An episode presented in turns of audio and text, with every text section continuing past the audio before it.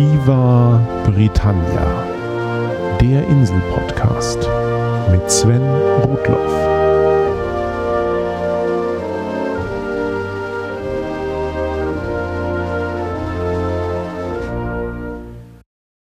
Keine Panik und herzlich willkommen zu Folge 42 von Viva Britannia, dem Podcast über Großbritannien und die Briten. Die heutige Episode beginnt vor vielen Millionen Jahren.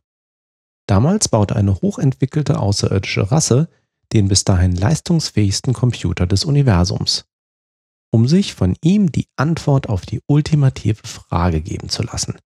Die Frage nach dem Leben, dem Universum und dem ganzen Rest. Deep Thought hieß dieser Computer. Und er brauchte eine Weile für die Berechnung der Antwort. Genauer gesagt siebeneinhalb Millionen Jahre. Aber nach dieser langen Zeit hatte Deep Thought tatsächlich eine Antwort für die Nachfahren seiner Erbauer. Aber ihr werdet sie nicht mögen, sagte er ihnen. Was ist die Antwort? fragten sie. 42, sagte Deep Thought. Unverständnis und Wut schlugen ihm entgegen. Das ist die richtige Antwort, versicherte Deep Thought, aber ich glaube, euer Problem ist, dass ihr die genaue Frage nicht kennt. Wenn ihr die ultimative Frage kennt, versteht ihr auch die Antwort. Aber die ultimative Frage konnte auch Deep Thought seinen Erbauern nicht verraten. Er konnte ihnen nur die Baupläne für einen noch größeren Computer geben, der in der Lage war, die Frage zu berechnen. Dieser Computer hatte die Größe eines Planeten. Und seine Bewohner hielten ihn sogar für einen Planeten. Und sein Programm lief für viele Millionen Jahre. Doch wenige Minuten bevor das Programm beendet und die ultimative Frage errechnet war, wurde der Computer dummerweise von einem außerirdischen Bautrupp zerstört um einer Hyperraumumgehungsstraße Platz zu machen. Dieser Computer war die Erde. Und unter den sehr wenigen Überlebenden war ein Brite namens Arthur Dent, der dank seines Freundes Ford Prefect entkam, der sich als Außerirdischer entpuppte und als Reporter für den Reiseführer per Anhalter durch die Galaxis. Keine Panik steht in großen, freundlichen Lettern auf dem Titel des Reiseführers. Und dieser Spruch, der Name des Buches die 42 als die ultimative Antwort, Deep Thought, Arthur Dent, Ford Prefect und viele andere Figuren, Details und Anekdoten dieses fiktiven Universums sind fester Bestandteil der Popkultur geworden. Erdacht wurden sie vom britischen Autor Douglas Adams. Und die Folge Nummer 42 ist die einzige richtige Episode, um ihn und sein Werk zu würdigen. Douglas Adams wurde 1952 geboren und wuchs in Essex auf. Bereits in der Schule fiel er durch seine ungewöhnliche Körpergröße auf. Mit zwölf Jahren war er schon über 1,80 Meter groß und sollte als Erwachsener fast zwei Meter erreichen. Adams interessierte sich eigentlich sehr für Naturwissenschaften, aber nachdem seine Mathematikleistungen nur mittelmäßig waren, begann er sich aufs Schreiben zu konzentrieren. Für seine Schulaufsätze bekam er Bestnoten und bereits damals wurden erste Science-Fiction-Geschichten von ihm veröffentlicht. Nach der Schulzeit studierte Adams in Cambridge Englisch und engagierte sich dort bei verschiedenen studentischen Comedy-Gruppen, in denen er viele seiner späteren Mitstreiter kennenlernte. In seiner Freizeit liebte es Adams zu reisen, immer mit dem Buch Per Anhalter durch Europa von Ken Walsh im Gepäck. 1971 verirrte sich Adams bei einem Österreich-Aufenthalt in Innsbruck und lag schließlich nachts nach einigem Bier angetrunken auf einer Wiese und starrte in den Sternenhimmel. Jemand müsste per Anhalter durch die Galaxis schreiben, dachte er damals. Und vergaß die Idee gleich wieder. Für etwa sechs Jahre. Douglas Adams verließ die Universität mit dem festen Vorsatz, Radio- und Fernsehautor zu werden. Aber seine ersten Engagements verliefen schleppend. In dieser Zeit lernte er auch Graham Chapman von Monty Python kennen. Mit Chapman schrieb Adams Material für Monty Pythons Flying Circus und er ist einer von nur zwei Menschen, die neben den Mitgliedern von Monty Python offiziell als Autoren der Serie genannt werden. Adams ist bei Flying Circus auch in zwei kleinen Nebenrollen zu sehen. Abseits dieses Engagements passte Adams satirischer Schreibstil aber nicht so recht in die damalige Produktionspolitik der BBC. Um sich über Wasser zu halten, arbeitete er in kuriosen Nebenjobs wie Scheunenbauer, Hühnerstallreiniger, Krankenhauspförtner oder als Leibwächter für die Familie eines Ölmagnaten aus Katar. Die Misserfolge als Autor zehrten an ihm. Douglas Adams hatte selbst nie großes Vertrauen in seine schriftstellerischen Leistungen und Schreibblockaden und depressive Phasen sollten ihn Zeit seines Lebens begleiten. 1977 kam dann schließlich sein Durchbruch. BBC Radio 4 kaufte ein Konzept von Douglas Adams und dessen Studienfreund Simon Brett für eine zunächst sechsteilige Science-Fiction-Hörspielreihe mit dem Namen Per Anhalter durch die Galaxis. Trotz des ursprünglich eingereichten Konzepts schrieb Adams die Serie Folge für Folge ohne echten langfristigen Plan. Für die letzten beiden Folgen holte er sich dann noch Hilfe von seinem Freund John Lloyd. Gesendet wurde das Ganze im Jahr 1978 in Großbritannien und den USA. Nach dem ersten Erfolg folgte eine Weihnachtsfolge, die inhaltlich aber nichts mit Weihnachten zu tun hatte, und 1980 weitere fünf Hörspielfolgen. Die im Hörspiel angelegte Geschichte wurde in den folgenden Jahren durch Douglas Adams selbst für andere Medien immer wieder verändert und erweitert. Die ganze Veröffentlichungshistorie des Materials ist schon sehr verwirrend. Nur so viel. Adams verarbeitete das Material aus dem ursprünglichen Hörspiel zunächst in drei Büchern, die zwischen 1979 und 1982 erschienen. Im Deutschen heißen sie Per Ande durch die Galaxis, Das Restaurant am Ende des Universums und Das Leben, das Universum und der ganze Rest. Dabei schrieb Adams zum Beispiel die ursprünglich von John Lloyd stammenden Hörspielpassagen komplett um. Die Abfolge der Geschichte unterscheidet sich grundlegend vom Hörspiel und manche Teile der Geschichte widersprechen einander deutlich. Parallel wurde auch eine erste Fernsehserie produziert, die sowohl von der Radioversion als auch von den Büchern abweicht. Das gleiche gilt für Schallplattenproduktionen des Hörspiels, für Comicbücher und andere Varianten. Als wäre der reine Inhalt von Anna durch die Galaxis nicht schon surreal genug, trägt diese komplexe Veröffentlichungsgeschichte noch zusätzliche Verwirrung bei. Allerdings geht das fast alles auf das Konto von Douglas Adams selbst. Und letztlich tut es dem Spaß am Gesamtwerk wenig Abbruch. Douglas Adams war dafür bekannt, dass er nicht besonders viel schrieb, Abgabefristen nie einhielt und ständig angetrieben werden musste. Für den 1984 erschienenen vierten Band der Anhalter-Trilogie, für den es keine Radiovorlage gab, ließ sich Adams Herausgeber mit ihm drei Wochen lang in einer Hotelsuite einschließen, um sicherzustellen, dass das Buch auch fertig wurde. Es trägt den Titel Macht's gut und danke für den Fisch. Trotz solcher Widrigkeiten gab es 1992 sogar noch einen fünften Band mit dem Titel Einmal Rupert und zurück. Wie eingangs beschrieben, hatte das Kaleidoskop an wilden, witzigen Ideen, die Adams in seinem Anhalter-Universum unterbrachte, nachhaltige Auswirkungen auf die Popkultur. Angesichts der planlosen Entstehungsgeschichte des Werks ist es kein Wunder, dass es beim Anhalter kaum eine stringente Hintergrundgeschichte gibt, sondern es sich mehr um lose zusammengefügte Episoden handelt. Der Anhalter ist ein Paradebeispiel für den surrealen britischen Humor, den ich bereits in Viva Britannia Folge 19 beschrieben hatte. Selbstironisch, mit einem scharfen Blick auf die Unfähigkeit der schönen, reichen und Mächtigen, die lähmende universelle Kraft der Bürokratie und die Tragik allzu menschlicher Kurzsichtigkeit. Bei Adams finden sich depressive Roboter, intrigierende Mäuse, Galaxien umspannende Medienimperien, sich selbst als Abendessen anpreisende Schweine, schrecklich schlechte Gedichte und Unsterbliche, die nichts Besseres mehr mit ihrer Zeit anzufangen wissen, als alle Bewohner des Universums zu beleidigen, und zwar in alphabetischer Reihenfolge. Ich selbst bin das erste Mal mit dem Anhalter durch die erwähnte sechsteilige BBC-Fernsehserie in Berührung gekommen. Inhaltlich umfasst die in etwa die ersten Folgen des Hörspiels. Und auch die meisten Schauspieler sind diejenigen, die im Hörspiel die entsprechenden Rollen gesprochen haben. 1984 brachte der Südwestfunk die Serie in einer deutlich gekürzten deutschen Fassung ins Fernsehen. Kurz darauf kaufte ich mir die ersten Anhalterbücher, damals allerdings noch auf Deutsch. In folgenden Jahren sollte mich Douglas Adams und sein Werk weiter begleiten. In der Anfangsphase der Anhalter-Euphorie arbeitete Douglas Adams auch noch weiter als Drehbuchautor für die BBC. Unter anderem schrieb er drei Abenteuer mit insgesamt 14 Folgen für die klassische Science-Fiction-Serie Doctor Who. Die war Thema bei Via Britannia Folge 21. Hm, seltsam. Drei Abenteuer, 14 Folgen, 3 mal 14 ist 42. Und Folge 21 ist genau halb so viel wie 42. Außerdem habe ich Teile dieser Episode geschrieben, als ich im Zug auf Platz 42 saß. Hm, alles Zufall?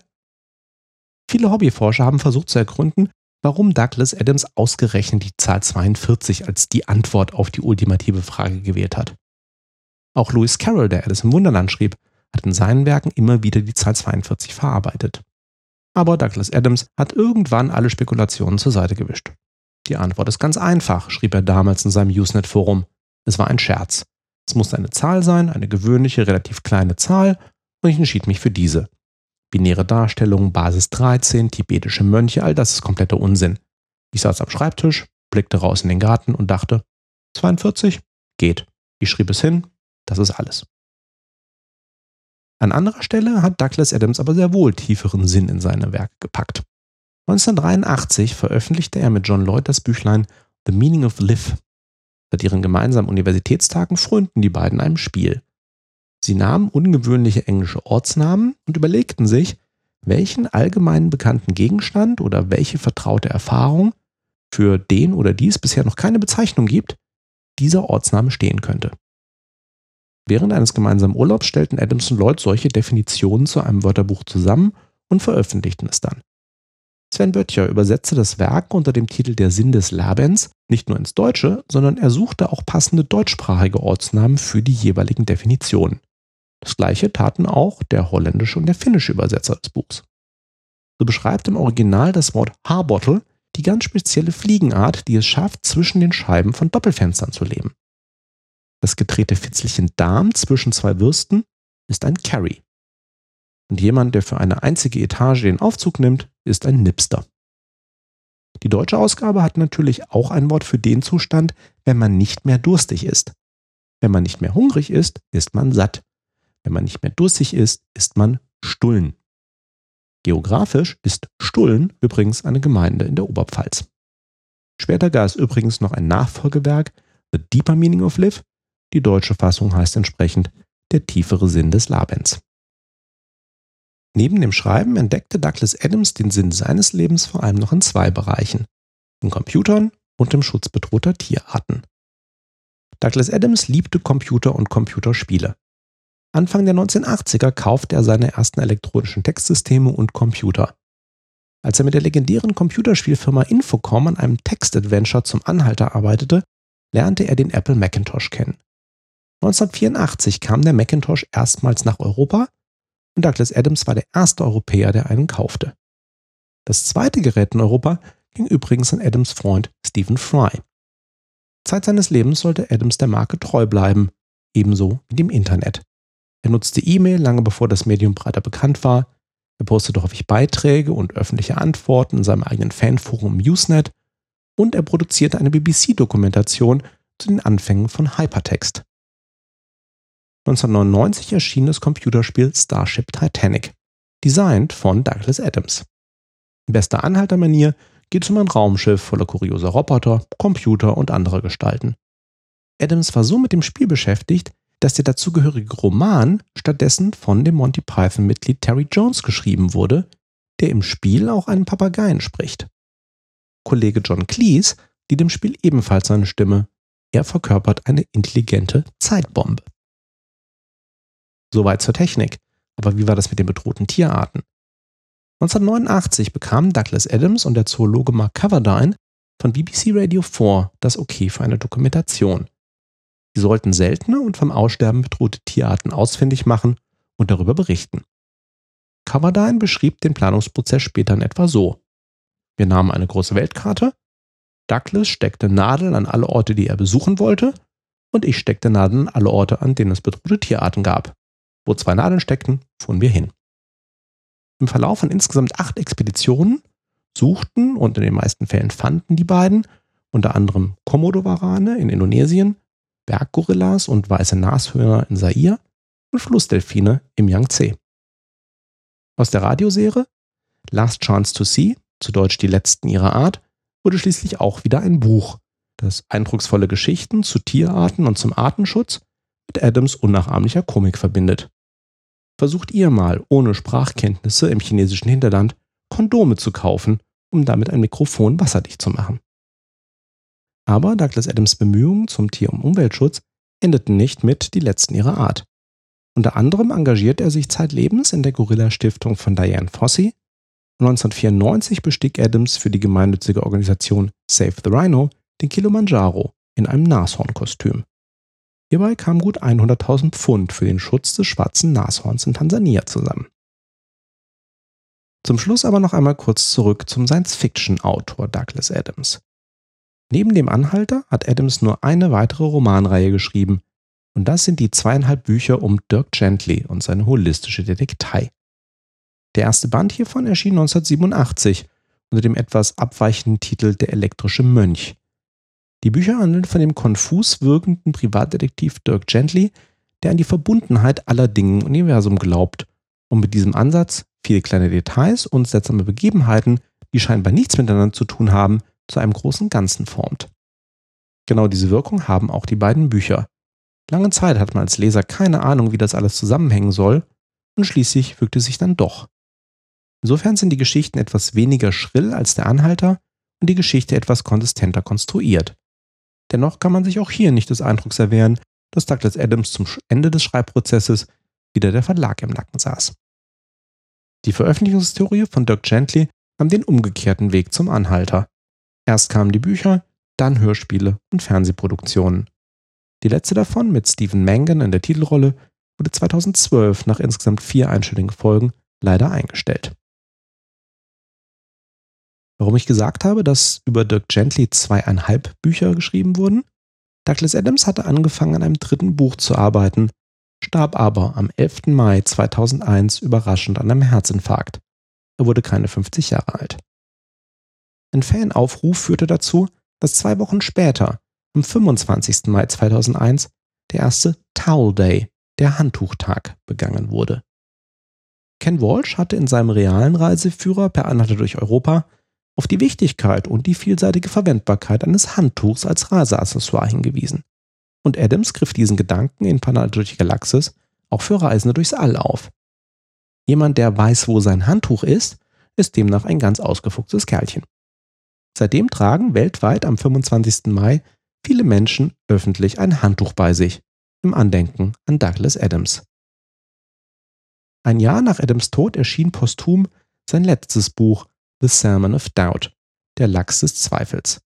Es enthält nicht nur die elf erhaltenen Kapitel des unvollendeten dritten Dirk Gently Romans, sondern auch Kurzgeschichten, Essays und Briefe von Douglas Adams sowie Nachrufe von Wegbegleitern wie Stephen Fry, Terry Jones und Richard Dawkins. Mit dem Evolutionsbiologen Richard Dawkins verbindet Adams nicht nur die Liebe zur Natur und Naturwissenschaft. Einerseits hatte Douglas Adams während der Feier zu seinem 40. Geburtstag Richard Dawkins mit der Schauspielerin Lella Ward bekannt gemacht, die unter anderem für die Rolle der Romana in Doctor Who bekannt ist. Dawkins und Ward sollten nur ein Jahr später heiraten. Andererseits war Douglas Adams ein ausgesprochener Atheist, was in seinen Büchern auch immer wieder in seinen Satiren auf Religionen deutlich wird. Richard Dawkins widmete seinen Bestseller The God Delusion, der Gotteswahn, Douglas Adams, er beginnt das Buch mit einem Adams-Zitat. Genügt es nicht zu sehen, dass ein Garten schön ist, ohne dass man auch noch glauben müsste, dass Feen darin wohnen? Schließlich möchte ich noch zwei weitere Würdigungen zu Douglas Adams erwähnen. Und damit meine ich nicht die mittelmäßige Hollywood-Verfilmung des Anhalters, die 2005 in die Kinos kam, oder das sechste Buch in der Anhalterreihe von 2009, geschrieben von Ain Colfer. In Erinnerung an seine Bemühungen um den Tierschutz organisiert Save the Rhino seit 2003 in der Zeit um Douglas Adams Geburtstag, also jeden März, eine öffentliche Vorlesung und Spendenaktion. In diesem Zusammenhang hat der mir verbundene englische Podcast The Pod Delusion 2011 eine Sonderausgabe produziert mit interessanten Interviews mit Freunden und Begleitern von Douglas Adams. Den Link dazu findet ihr auf der Via Website oder wenn ihr nach Pod Delusion und Douglas Adams googelt. So viel für heute. In der nächsten Folge wird es wieder komödiantisch mit einer Truppe, die in der heutigen Folge schon mehrfach erwähnt wurde und die dieses Jahr ihren endgültigen Abschied von der Bühne begangen hat. Monty Python. Thanks for listening. So long and thanks for all the fish.